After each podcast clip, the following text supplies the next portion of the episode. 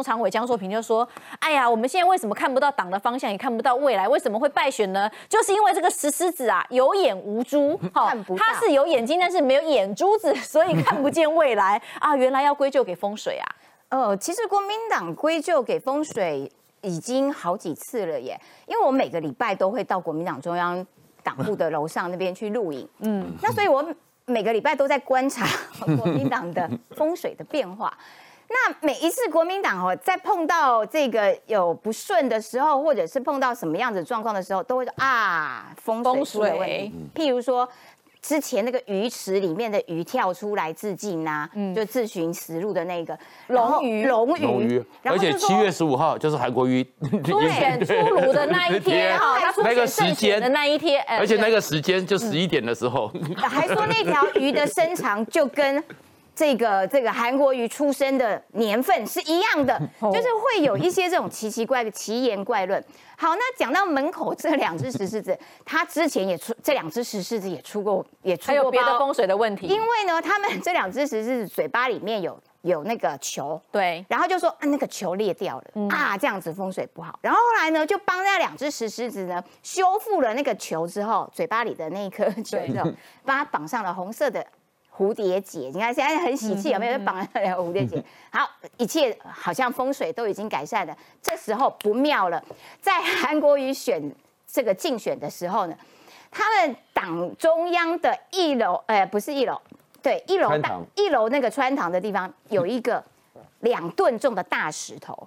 永怀领袖四个大字，嗯，就下面基座刚好是木基头。裂掉了，嗯，所以他们赶快去补，就啊被被裂呃这个大石头这个政党之宝裂掉了。那所以影响风水，所以他们就还拿那个那个那个强力胶，就是三秒胶那种，就是去欸狗去把它补起来，因为基座嘛，这开什么玩笑？那这个时候又说，党中央的那两个扶手梯呀、就是他们一上去，对。就一进去要有一个电梯、扶手梯上去，说那个呢很像人的舌头，会引起口舌之争。也就是说，国民党其实哦，他们搬去那里就是这个问题了，所以长期以来他们风就是说水就很差。长期以来，国民党都不断的归咎、怪罪给风水，而没有在怪自己的路线或者是他们的政策的问题。因为如果是那个舌头会有口舌的问题的话，那马英九零八年不是也是当选总统？是那就已经是那一个风水二了。零二零一八年的时候，国民党大胜，那也是在那个党部啊，那怎么那时候不怪风水不好嘞？奇怪了。所以我觉得那个问题仍然是国民党自己的路线政策，你只要踩定了，然后去推政策，你自然就不会有这些啊奇奇怪怪的奇言怪论，什么石狮子的眼珠被人家挖走，然后所以现在国民党中常委就他不是被挖走，他是本来就没有，不是不吗知？不知道，他就说，他就突然间说，哦，不行，就没有这样石狮子没有啊看不到，对不对？